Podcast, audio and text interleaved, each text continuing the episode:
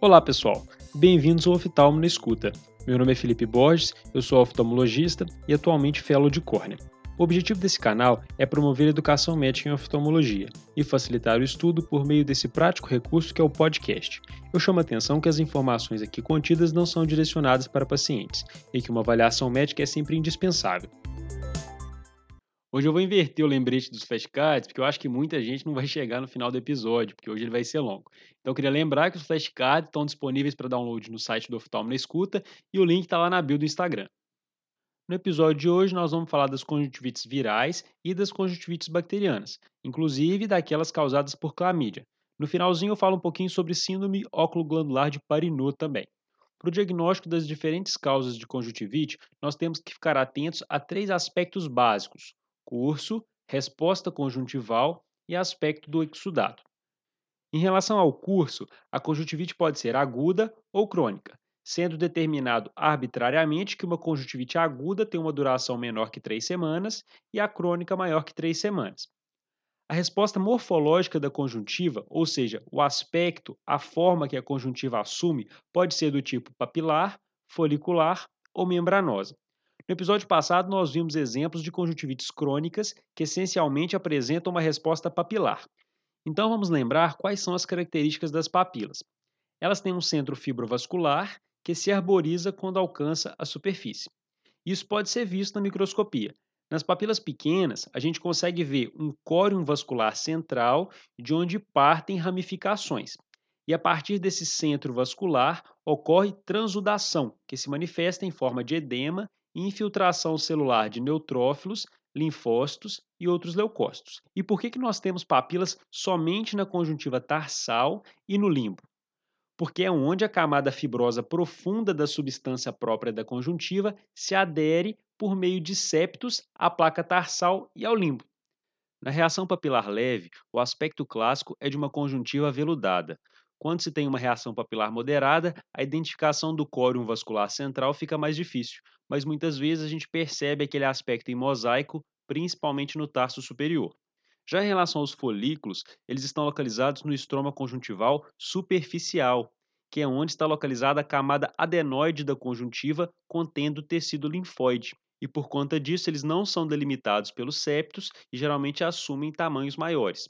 Vários estímulos infecciosos ou tóxicos podem estimular a proliferação de linfócitos, formando verdadeiros centros germinativos reacionais que se manifestam clinicamente como folículos. Esses folículos, diferentemente das papilas, não são estruturas fibrovasculares. Os vasos que a gente observa nos folículos são vasos normais da conjuntiva que já estavam ali e apenas estão acompanhando a elevação causada pelo folículo ou então são rechaçados para a periferia do folículo. Os folículos geralmente têm entre meio e 2 milímetros, mas eles podem ter mais que 2 milímetros, principalmente nas conjuntivites por clamídia, como a gente vai ver. Comparando então com as papilas, recordem que quando elas são maiores que 0,3 milímetros, já podemos considerar o diagnóstico de conjuntivite papilar gigante, ou seja, as papilas têm um tamanho geralmente menor que os folículos. Lembrar ainda que as crianças e os adolescentes podem ter folículos mais proeminentes no fórnice inferior, o que a gente chama de foliculose e não representa doença, mas um processo fisiológico dessa faixa etária. A gente deve valorizar a presença de folículos, principalmente quando eles estão presentes na conjuntiva tarsal, nos dois terços mais próximos à margem palpebral, porque eles podem estar presentes normalmente nesse terço mais distal, próximo aos fórnices. Por outro lado, neonatos não formam folículos, mesmo em condições patológicas em que o esperado seria se identificar esses folículos. Isso por conta da imaturidade do sistema linfóide nos primeiros meses de vida. Diferenciar papilas e folículos muitas vezes não é uma tarefa tão fácil, mas é um passo importante para o diagnóstico diferencial das conjuntivites. E as membranas? Elas são compostas primariamente por fibrina aderida ao epitélio conjuntival. Elas são ditas verdadeiras quando a sua remoção resulta numa superfície cruenta com sangramento, já que a membrana está aderida ao epitélio conjuntival e traz ele junto quando é removida. Enquanto as pseudomembranas, elas formam-se na superfície e elas são removidas sem arrancar o epitélio e por conta disso não resultam em sangramento.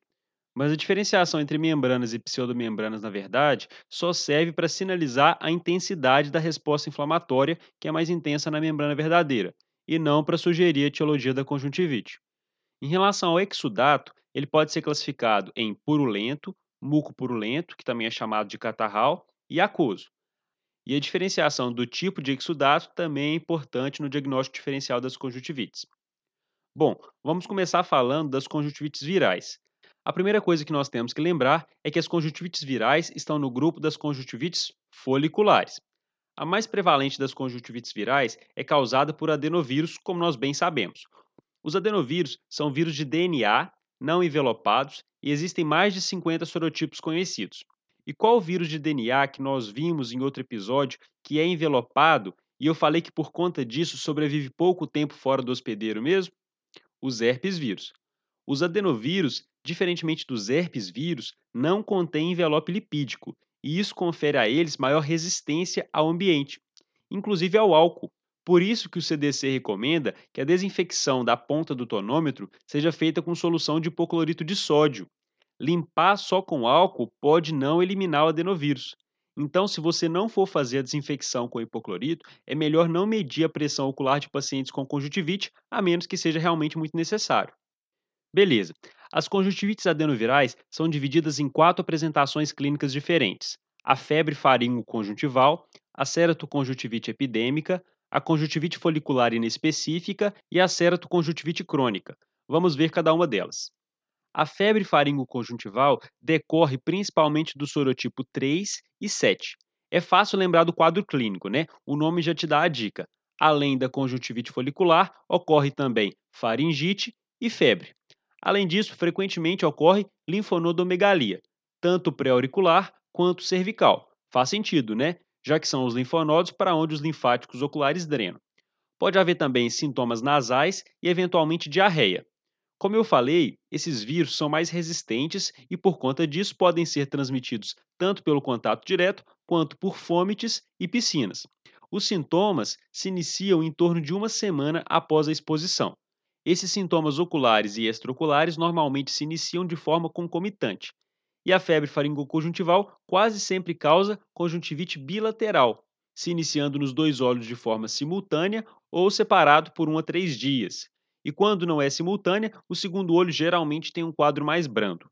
O paciente vai se queixar de prurido, secreção serosa abundante e o clássico olho colado ao acordar. Pode haver uma ceratite epitelial leve mas o conceito principal aqui é que geralmente não ocorrem infiltrados subepiteliais, diferente da próxima que nós vamos falar, que é a ceratoconjuntivite epidêmica, que é a única forma que pode ter envolvimento corneano mais intenso e significativo. Nas outras formas de conjuntivite adenoviral, geralmente o quadro corneano é leve. Passando para a segunda apresentação, então. A ceratoconjuntivite epidêmica é a forma mais grave de adenovirose conjuntival. Os sorotipos envolvidos são principalmente o 8, o 19 e o 37, sendo que o protótipo do quadro é causado pelo sorotipo 8. A forma de transmissão é a mesma, e aqui a transmissibilidade é muito alta nos primeiros dias de sintomas. O aspecto na lâmpada de fenda pode ser idêntico ao da febre faringo-conjuntival, então a diferenciação das duas é feita pela ausência dos sintomas sistêmicos ou extraoculares na ceratoconjuntivite epidêmica, com exceção da linfonodomegalia, que também está presente aqui. E como eu falei, os infiltrados corneanos mais intensos também sugerem o diagnóstico de ceratoconjuntivite epidêmica. A bilateralidade na ceratoconjuntivite epidêmica é menos prevalente que na febre faringoconjuntival, ocorrendo em metade dos casos. Não só o acometimento corneano tende a ser mais grave, como também o acometimento conjuntival. E o que é sinal de inflamação conjuntival grave mesmo? Formação de pseudomembranas ou membranas verdadeiras. Além disso, a reação folicular também tende a ser mais intensa na ceratoconjuntivite epidêmica, principalmente localizada no fórnice inferior, e você também pode encontrar papilas. Lembra que elas correspondem a um achado inflamatório inespecífico. As petequias conjuntivais também servem para te remeter a um quadro de ceratoconjuntivite epidêmica, e hemorragias subconjuntivais maiores estão presentes em até um terço dos pacientes com sorotipo 8 do adenovírus. Em relação às alterações corneanas, elas podem ser precoces no curso da ceratoconjuntivite epidêmica, e elas se iniciam como pequenas vesículas epiteliais elevadas, mas que são difíceis de ser percebidas na lâmpada de fenda, porque são realmente muito pequenas. Essas vesículas epiteliais são consideradas o estágio zero da ceratite adenoviral. Por volta do quinto dia, as vesículas ficam mais visíveis, principalmente quando você pinga a fluoresceína e ela não se distribui uniformemente. Isso porque as elevações epiteliais repelem a flúor, gerando pequenos pontos pretos de rarefação no filme lacrimal. Esse já é o estágio 1 da ceratite adenoviral. No estágio 2, as lesões coalescem e acometem o epitélio mais profundamente. A incidência em que essas ceratites ocorrem parece depender do sorotipo envolvido, mas é variada. O importante é nós lembrarmos que não é a regra, e essa progressão da ceratite pode não ocorrer. Quando a ceratite está presente, os sintomas de fotofobia e lacrimejamento costumam ser mais intensos. E quanto tempo que dura a ceratite?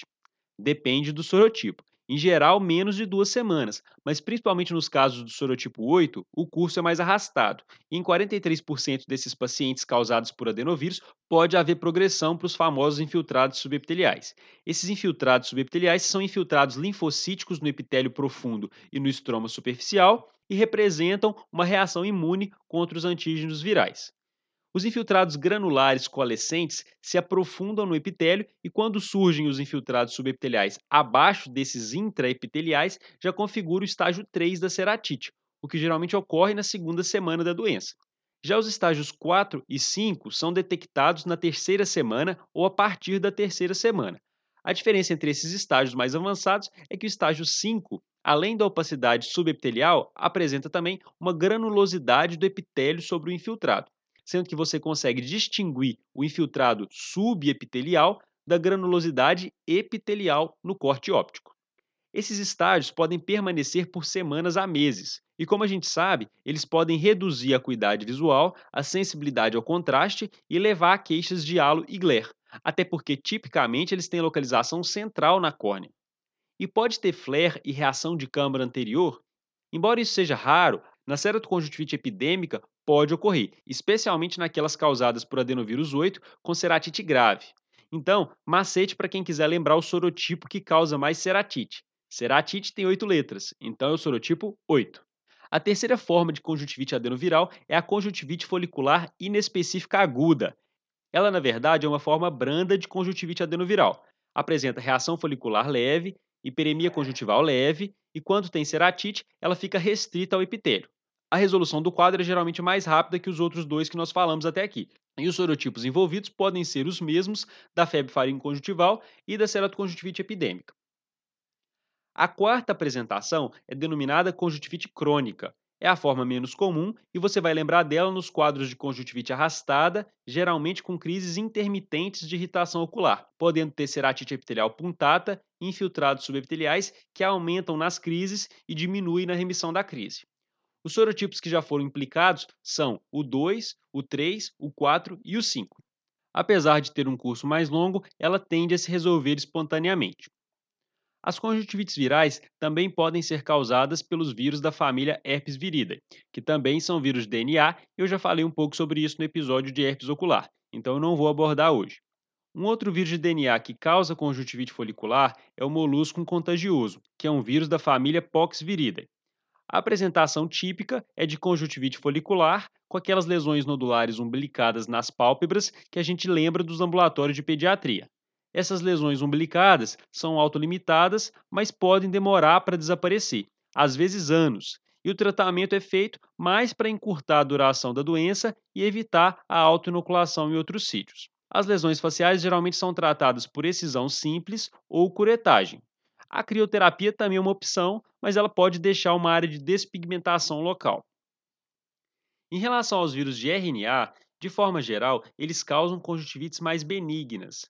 A família dos picornavírus inclui dois vírus que são responsáveis pela maioria das conjuntivites hemorrágicas agudas, o enterovírus tipo 70 e o Coxsackie vírus A24.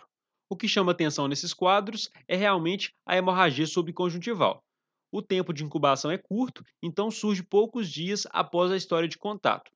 Alguns adenovírus podem gerar um quadro semelhante a esse, mas a ausência de envolvimento corneano significativo e o curso clínico mais rápido vai sugerir o diagnóstico de conjuntivite por picornavírus. Então lembra, conjuntivites hemorrágicas agudas deve te sugerir etiologia de enterovírus ou Coxsackie vírus, que são vírus de RNA. Outros vírus de RNA que podem causar conjuntivite folicular são aqueles envolvidos no sarampo, cachumba, na rubéola, na dengue e na febre amarela. Nessas doenças, o acometimento conjuntival tende a ser brando e autolimitado, e o tratamento ocular é basicamente aliviar os sintomas. O diagnóstico das conjuntivites virais, na maioria das vezes, vai ser clínico, mas só para citar, existem métodos para diagnóstico específico que podem ser úteis em medidas de saúde pública. É interessante lembrar do PCR, né, que é muito sensível e tem boa especificidade. Outras opções são cultura celular, com identificação viral por imunofluorescência, e métodos de identificação de antígenos virais. No diagnóstico das conjuntivites adenovirais, existem ainda testes rápidos que podem ser realizados no consultório, com capacidade de detectar mais de 50 sorotipos de adenovírus, mas eles não estão disponíveis comercialmente no Brasil. Em relação ao tratamento da conjuntivite adenoviral, a primeira coisa que a gente tem que se ater é que é uma doença autolimitada e costuma ter uma resolução completa entre uma e três semanas. Então faz sentido a gente pensar que nosso papel vai ser tentar aliviar o desconforto do paciente e evitar que essa infecção altamente contagiosa se dissemine. É seu papel orientar verbalmente ao paciente dos cuidados que ele deve ter e não só dar por escrito. Por mais que pareçam óbvias as orientações para nós, para o paciente geralmente não é óbvio. Tem que orientar evitar a manipulação dos olhos, lavar as mãos sempre que tiver qualquer manipulação, não compartilhar toalhas, travesseiros, colírios, maquiagem e outra coisa. Você vai afastar o paciente das suas atividades? Se sim, por quanto tempo? Não tem muito uma regra, né? O jeito é usar o bom senso. Crianças geralmente você afasta da escola, porque de maneira geral elas seguem menos as orientações. E a escola é um ambiente muito propício para disseminação na comunidade. Em relação aos adultos, você tem que avaliar o tipo de trabalho, a compreensão das orientações e a gravidade dos sintomas. Se você tem um paciente, por exemplo, que é caixa de supermercado, faz sentido você afastar ele por um tempo maior, né? Por quanto tempo deve ser esse afastamento? No USAI fala que a doença é contagiosa, em geral, por mais ou menos 12 dias do início dos sintomas, ou enquanto os olhos permanecerem vermelhos e com secreção. E isso se você não estiver usando corticoide, né? Porque aí você vai reduzir os sintomas, mas o paciente ainda pode estar tá transmitindo o adenovírus. Então a ideia é avaliar o risco de disseminação viral para cada paciente. E se for afastar por mais de sete dias, uma boa conduta é reavaliar o paciente para determinar a necessidade de um afastamento adicional. Então você tem que pensar que, mesmo que a doença tenha transmissibilidade por mais de sete dias, se o paciente está assintomático ou oligossintomático durante as horas de trabalho dele, o risco de disseminação vai ser baixo. Porque se os olhos não estão coçando nem estão com secreção, o paciente não vai ficar manipulando os olhos, né? E em relação a essa reavaliação, tem que pôr na balança também o risco que esse paciente oferece para os demais pacientes que estão na sala de espera ou mesmo que vão ser examinados na lâmpada de fenda depois dele, né? Isso é outro ponto. Tem que fazer a desinfecção dos aparelhos sempre que atender um paciente com conjuntivite, idealmente com solução de hipoclorito. Bom, o tratamento sintomático envolve compressas frias, contanto que os pacientes tenham de fato alívio com essas compressas frias. Nem todos os pacientes vão referir esse alívio, então explicar para o paciente que a ideia é dar conforto, que isso não é tratamento. Se ele não tiver benefício, não vale a pena ficar manipulando os olhos para fazer compressa fria. Quanto aos lubrificantes, que também podem ser resfriados, né? Se for usar mais que seis vezes ao dia, preferir os colírios sem conservantes. E não esquecer de orientar o paciente para não tocar a ponta do frasco no olho. Outra opção é passar aquele Optivio D, que vem em flaconetes descartáveis. Se o olho está inflamado, faz sentido eu passar o anti-inflamatório, certo?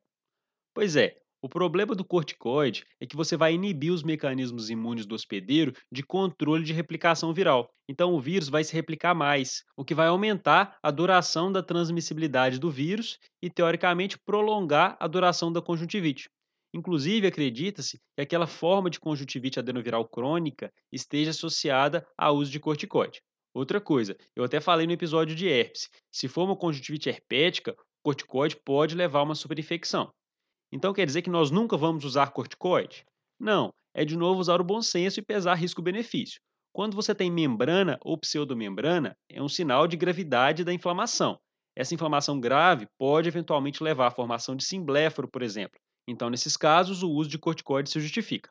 Além disso, quando você tem ceratite a partir do estágio 2, ou seja, puntatas coalescentes, bem como já tiver infiltrado subepitelial, também está indicado o uso do corticoide. E qual corticoide? Os corticoides de baixa potência podem ser suficientes. No livro fala até que a prednisolona 0,12% parece interferir menos no clíris viral. Ainda em relação às membranas e pseudomembranas, tem sempre que retirar? O manual do USAI fala que você pode retirar ou pode deixar. Já o CBO fala que tem que tirar para minimizar a fibrose subconjuntival e o risco de simbléfaro. Então eu acho que esse é um ponto sem muito consenso. Mas se você for tirar, fazer isso com cuidado para evitar trauma adicional ao epitélio. E antibiótico profilático, quanto que eu devo passar?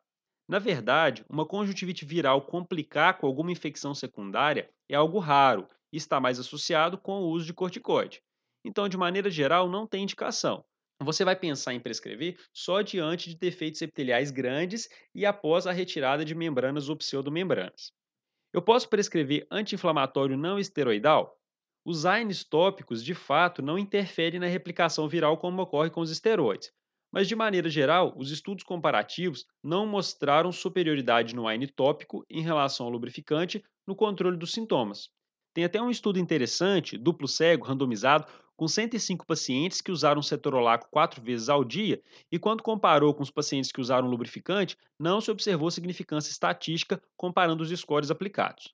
Então, somado a essa falta de evidência científica, temos que lembrar também que o wine causa ardência na instilação, né? Não é um colírio para a gente considerar de rotina. Já os antistamínicos, que têm algumas apresentações associadas a vasoconstritores, podem trazer alívio dos sintomas, principalmente nos casos com prurido muito intenso. E o PVPI, que é a iodopovidona, né? O PVPI tem sido muito estudado nos últimos anos no manejo da conjuntivite adenoviral.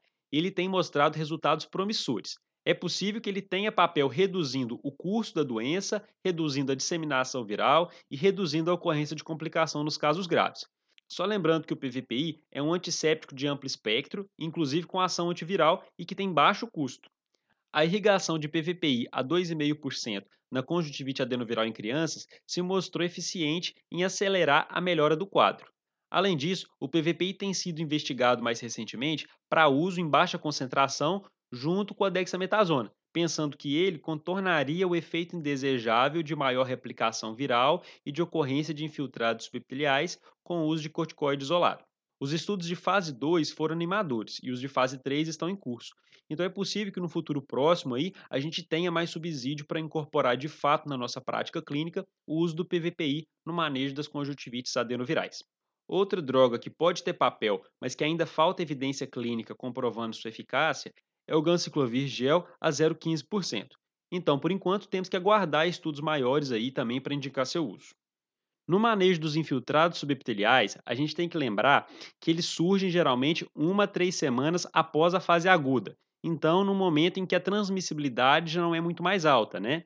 E como regra geral, os infiltrados subepiteliais são autolimitados, desaparecendo sem deixar cicatrizes. O problema é que eles podem permanecer por meses a anos antes de se resolver, às vezes mais até que dois anos. Então, só faz sentido tratar pacientes com infiltrados que estejam realmente sintomáticos. Geralmente, a primeira opção são os corticoides tópicos. Pode ser um esteroide de baixa potência, por exemplo, o lotepredinol. Teve um estudo que comparou o uso do lotepredinol em um olho três vezes ao dia e o Maxidex no outro olho três vezes ao dia também. E os resultados foram muito semelhantes. Então, faz mais sentido preferir o lotepredinol. Mas lembrar que o desmame tem que ser lento. Nesse estudo comparativo, por exemplo, foi reduzida uma gota do corticoide a cada 10 dias. Ainda assim, a taxa de recorrência após a suspensão do corticoide é relativamente alta. Então, quando você tem recorrência com a redução ou com a retirada do corticoide, a opção pode ser utilizar ciclosporina ou tacrolimus. Um estudo que comparou tacrolimus com dexametasona mostrou realmente superioridade do tacrolimus. Apesar de ter sido identificada recidiva mesmo usando o tacrolimus, essa recidiva ocorreu com uma taxa menor do que quando comparado com os corticoides. Mas lembrar que nesses casos o uso é mais prolongado. Teve um outro estudo que avaliou a eficácia do tacrolimus pomada 0,03%, foi até o Protopic, que é uma apresentação comercial dermatológica, como a gente já viu no episódio anterior. Mas enfim, esse estudo avaliou a eficácia do Protopic em casos refratários com mais de dois anos da fase aguda da ceratoconjuntivite e observou-se de fato melhora, porém só a partir de três meses de uso do tacrolimus. Nesse estudo, o tacrolimus foi mantido por um ano e durante esse tempo foi observada a manutenção da melhora. O problema é que não teve follow-up depois da suspensão do tacrolimus. Então a mensagem geral que fica é que realmente o tacrolimus pode ser uma opção para os infiltrados subepiteliais refratários. Outra opção no tratamento desses infiltrados é o PTK, ou ceratectomia fototerapêutica. Já que os infiltrados são subepiteliais, faz sentido nós pensarmos em fazer uma ablação na superfície para eliminá-los. Mas não podemos esquecer que existe o risco de recorrência. Essa recorrência é minimizada com o uso de mitomicina perioperatória, mas ela ainda assim existe. Além disso, a gente tem que lembrar que o PTK induz uma alteração hipermetrópica na refração do paciente. Bom, falando um pouco sobre as conjuntivites bacterianas. Qual é a chance de um paciente com conjuntivite infecciosa ter como etiologia uma bactéria? Depende da faixa etária. Levando em conta o que fala na Academia Americana, as conjuntivites bacterianas correspondem a 20% das conjuntivites infecciosas em adultos e até 50% na faixa etária pediátrica. E o que, que deve fazer nós pensarmos em etiologia bacteriana? Primeiro, o aspecto da secreção, que tende a ser mais purulenta ou mucopurulenta nas conjuntivites bacterianas, enquanto que na viral a secreção é mais aquosa ou mucoide, como a gente viu. Segundo, como eu falei antes, uma resposta tipo papilar ao invés de folicular. Porém, existem algumas etiologias bacterianas que podem apresentar folículos, como a gente vai ver. É o caso da clamídia e da moraxella. Terceiro, a presença de fatores de risco, ou seja, a pré-existência de doenças que levam à quebra da barreira epitelial ou ao comprometimento de outros mecanismos de defesa. Por exemplo, olho seco, mal posicionamentos palpebrais, traumas, cirurgias e lembrar também das obstruções de vias lacrimais, principalmente nas conjuntivites bacterianas unilaterais. E pode haver formação de membranas ou pseudomembranas nas conjuntivites bacterianas? Pode. A presença delas deve te remeter inclusive a agentes infecciosos específicos. É o caso do Corynebacterium diphtheriae e do Streptococcus pyogenes. Uma forma de classificar as conjuntivites bacterianas é quanto ao curso da doença, podendo ser hiperaguda, aguda ou crônica. A conjuntivite hiperaguda deve sempre nos remeter à etiologia gonocócica. O agente mais comum da conjuntivite hiperaguda é a Neisseria gonorrhei, mas ela pode ser causada também pela Neisseria meningitidis. Lembrar que a transmissão do gonococo é por via sexual, direta ou através das mãos contaminadas, e no caso dos neonatos, pelo canal do parto. O tempo de incubação é geralmente menor que três dias e pode ser tão rápido quanto algumas horas. Os sinais e sintomas são rapidamente progressivos, explosivos, daí ser considerado hiperaguda. Né? Esses sinais são caracterizados por edema palpebral, hiperemia conjuntival, quemose importante e, sobretudo, secreção purulenta massiva, copiosa, que se acumula rapidamente após alguns minutos de ser retirada. Um detalhe aqui é que costuma haver linfonodomegalia pré-auricular. É uma das poucas etiologias bacterianas que tem essa característica. A ceratite associada pode ser grave, e nós já falamos sobre isso no episódio de ceratites infecciosas. Então você está diante de uma apresentação clássica de conjuntivite gonocócica. Pode dispensar investigação laboratorial?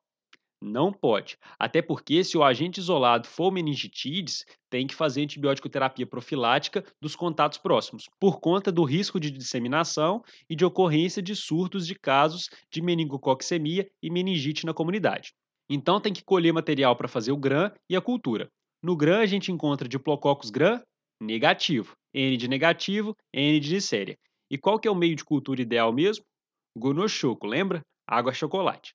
O tratamento de forma geral é com ceftriaxona 1 grama intramuscular dose única quando não há ceratite e 1 grama endovenoso de 12 em 12 horas por 3 dias quando há ceratite. Por quê? Porque na presença de ceratite você precisa de um efeito rápido, já que esses casos podem perfurar rapidamente.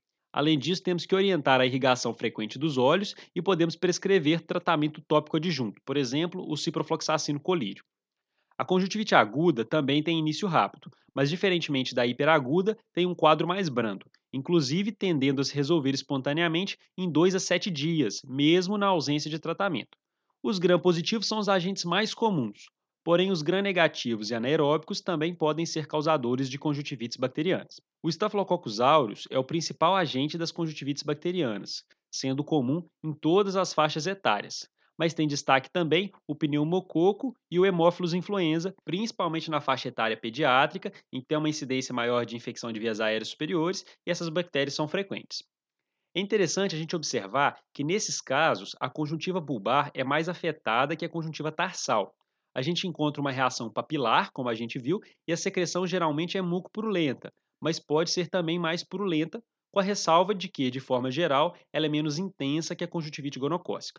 Então, aqui, diferentemente da hiperaguda, o tratamento é empírico, a princípio sem necessidade de investigação laboratorial, exceto em casos refratários.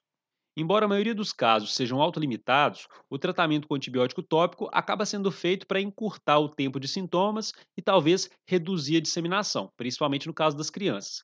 Mas é uma boa conduta também reavaliar em alguns dias para confirmar se houve a resolução do quadro se você optar por não prescrever antibiótico. Em adultos, geralmente se prescreve colírio e em crianças menores, pomadas, porque as pomadas ficam mais tempo na superfície ocular, mesmo que as crianças chorem. Pode ser a tobramicina ou uma fluorquinolona, inicialmente de duas em duas horas, ou até de quatro em quatro horas ao dia, se for colírio.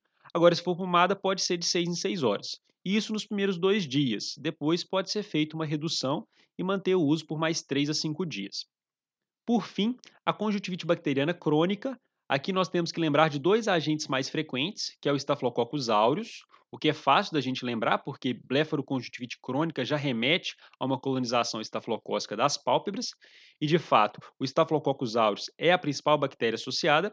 E outro agente importante nas conjuntivites crônicas é a moraxella, que é bem menos comum quando comparada ao Staphylococcus aureus. Em relação ao quadro clínico da blefaroconjuntivite estafilocócica, nós já estamos bem familiarizados. Lembrar das telangiectasias e ulcerações das margens, dos ordelos frequentes, da triquíase que pode estar presente, dos colarites nos cílios e da ceratite puntata inferior, que é causada pelas exotoxinas bacterianas. Já a moraxella, é interessante a gente lembrar que ela causa uma blefaroconjuntivite angular. O que, que é isso? É o acometimento dos cantos palpebrais principalmente o canto lateral, mas podendo também ser do canto medial. Então, ela causa uma inflamação ulcerativa da pálpebra nessa localização. E, além disso, cursa com a formação de folículos, diferentemente das outras bactérias que nós vimos até aqui, que a resposta é papilar. Essa conjuntivite crônica por moraxella teve uma redução significativa na sua incidência nos últimos anos, mas devemos lembrar dela diante desses achados, principalmente em pacientes etilistas crônicos com desnutrição associada. O tratamento da conjuntivite crônica entra naquilo que a gente já falou em outros episódios sobre o tratamento de blefarite estafilocócica, só reforçando que vários antibióticos podem ser utilizados. O que nós temos comercialmente mais disponível em nosso meio em forma de pomada é a tobramicina e o ciprofloxacino, que podem ser prescritos para uso noturno por algumas semanas até alguns meses, sendo que nos casos refratários pode ser necessário se guiar por antibiograma devido a eventualmente casos de resistência. Além disso, o tratamento adjunto com antibiótico oral, por exemplo, a doxiciclina, também pode ser uma opção, nesses casos sendo prescrita por períodos mais longos. Falando em conjuntivite crônica, a gente entra no outro tópico que eu queria abordar, que é a infecção ocular por clamídia, que ainda hoje é uma causa importante de cegueira em países subdesenvolvidos. A clamídia trachomatis é uma bactéria gram-negativa, mas por ser um parasita intracelular obrigatório, já foi no passado considerado um vírus, isso é uma boa associação para a gente lembrar, porque a conjuntivite que ela causa é tipo folicular, assim como a dos vírus. A primeira coisa que a gente tem que ter em mente aqui é que existem diferentes sorotipos de Chlamydia trachomatis, e dependendo do sorotipo, a manifestação clínica vai ser diferente. Na verdade, nós podemos encontrar três doenças distintas, que é o tracoma, causado pelos sorotipos A, B e C, a conjuntivite de inclusão, causada pelos sorotipos D até o K, e o linfogranuloma venéreo causado pelos sorotipos L1, L2 e L3. Embora essas três manifestações sejam doenças distintas, o diagnóstico laboratorial delas é o mesmo. Vários testes podem ser úteis. O exame citológico do esfregaço conjuntival vai mostrar o quê? Células multinucleadas e corpúsculos de inclusão nas células epiteliais infectadas. E vocês lembram qual patógeno que também tem achados semelhantes que nós já falamos? Os herpes vírus. Mas aqui, diferentemente dos herpes, que causam inclusões no núcleo das células, a clamídia se apresenta com corpúsculos de inclusão intracitoplasmáticos. Então, C de clamídia, C de citoplasma. A coloração na citologia pode ser feita de diferentes formas, por exemplo, com corante Guinza ou com o Papa Nicolau. Porém, a citologia não é um teste muito sensível. Uma forma melhor de evidenciar os corpúsculos de inclusão é com a imunofluorescência direta, que utiliza anticorpos marcados que fluorescem no exame microscópico. Mais recentemente, outra opção com boa sensibilidade e especificidade é o diagnóstico por PCR.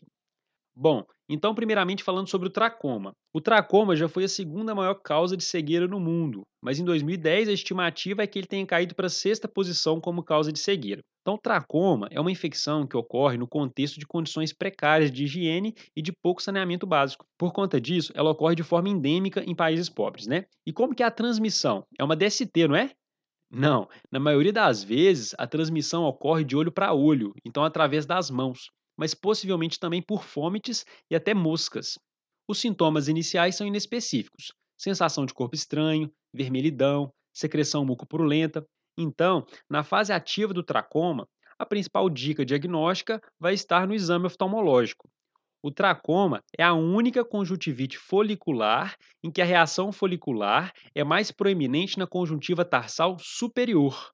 Mas, claro, isso é onde ela está mais evidente. Nós podemos encontrar folículos também nos fórnices, no tarso inferior e até nas pregas semilunares e no limbo. Inclusive, essa reação folicular que ocorre no limbo, que quando cicatriza deixa as famosas fossetas de Herbert. Mas ainda na fase aguda, você encontra também hipertrofia papilar, ou seja, a resposta não é exclusivamente folicular.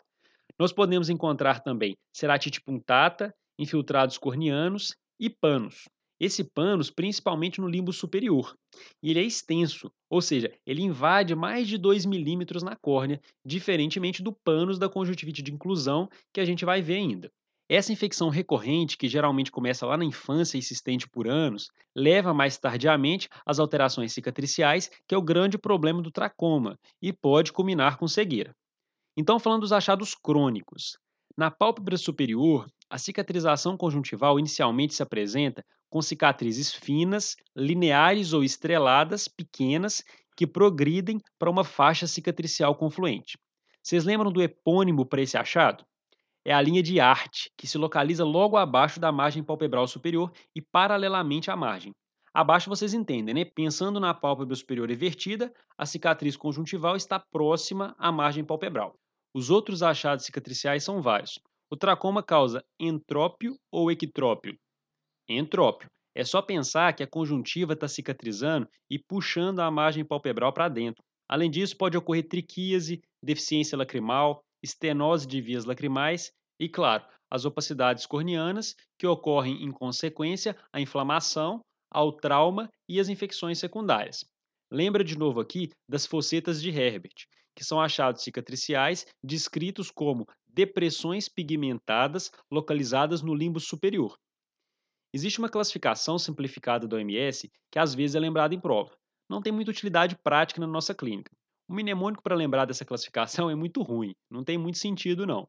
Eu lembro de fisto, F de folicular, quando você tem cinco ou mais folículos no tarso superior, I de inflamação intensa, quando você tem um espessamento importante da conjuntiva tarsal superior, S de scar, quando se tem cicatriz facilmente visível na conjuntiva tarsal superior, T de triquíase e O de opacidade corneana, fisto.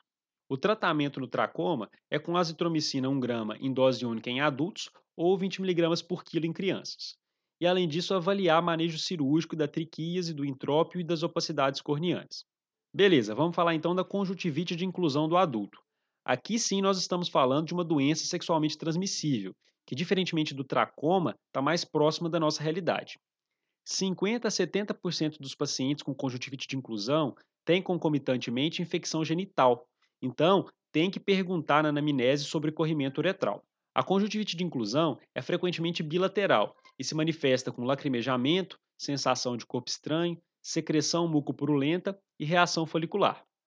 Mas aqui o início é mais insidioso. Então, diferentemente do paciente com conjuntivite folicular adenoviral, que te procura nos primeiros dias da doença, porque os sintomas se tornam rapidamente intensos, na conjuntivite de inclusão, muitas vezes o paciente vem na consulta queixando de sintomas há vários dias ou até algumas semanas. Outro dado importante, fazendo um comparativo com o tracoma, é que na conjuntivite de inclusão, os folículos predominam em fórnices e na conjuntiva tarsal inferior. Então, I de inclusão, I de inferior. Em relação aos achados corneanos, no início costuma haver erosões puntatas e depois infiltrados subepiteliais, em semelhança com aqueles da conjuntivite adenoviral. Mas aqui, esses infiltrados subepiteliais predominam mais no terço superior da córnea e não no centro, como na adenoviral. Outro achado aqui é dos linfonodos pré-auriculares, que também costumam ser palpáveis.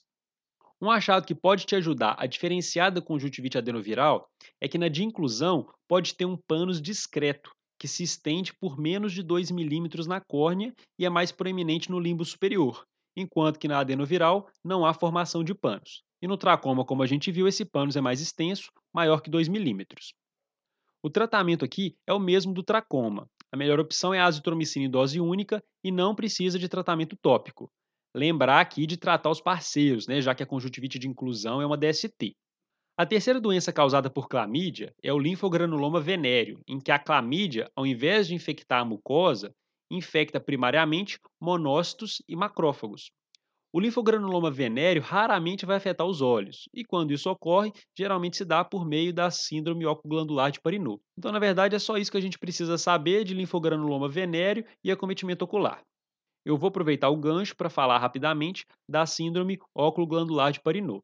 O linfogranuloma venéreo é uma causa rara de síndrome de Parinot. As duas causas que nós temos que lembrar principalmente é a doença da arranhadora do gato, em que o agente é a bactéria Bartonella rancelae, que é responsável pela maioria dos casos de síndrome de Parinot, e a outra causa é a esporotricose, cujo agente é o fungo Sporotrix shank. Mas pode ter várias outras causas, como por exemplo a tularemia, a tuberculose e a sífilis. Mais do que uma conjuntivite folicular, você tem que lembrar da síndrome de Parinut como uma conjuntivite granulomatosa. Junto aos folículos formam-se granulomas de 3 a 4 milímetros que podem surgir na conjuntiva tarsal, nos fórnices ou na conjuntiva bulbar. Esses granulomas podem ter coloração variada do vermelho ao brancacento e eles podem ulcerar. Lembrar então que a síndrome de Parinut é uma conjuntivite granulomatosa unilateral acompanhada de linfonodomegalia pré-auricular ou submandibular, sendo que essa linfonodomegalia pode ser simultânea ou surgir uma duas semanas depois dos sinais conjuntivais. E às vezes esses linfonodos eles podem se tornar supurativos. Podem também ocorrer sintomas sistêmicos leves, como febre, mal-estar, cefaleia e anorexia. Em relação ao diagnóstico específico, a história clínica vai te ajudar a levantar a suspeita. Então, história de contato com o gato deve te remeter à arranhadora do gato. E história de trauma contaminado ou trauma com vegetal, a esporotricose, por exemplo. Após a suspeita, a sorologia para Bartonella é uma opção propedêutica para o diagnóstico da arranhadora do gato, mas frequentemente é necessária uma biópsia do granuloma, inclusive para o diagnóstico da esporotricose, em que o material da biópsia é utilizado para cultura e citologia para detecção do fungo. O tratamento da doença da arranhadura do gato é sistêmico. Vários antibióticos podem ser utilizados, por exemplo, a doxiciclina. Já na esporotricose, uma boa opção é o itraconazol. Esses episódios estão ficando cada vez mais longos, né? Eu acho que dividir em mais de um episódio acaba quebrando a sequência dos conceitos. Bom, mas por hoje é isso. Dúvidas, sugestões e correções, não deixe de me mandar lá no Instagram. Um abraço e boa semana a todos.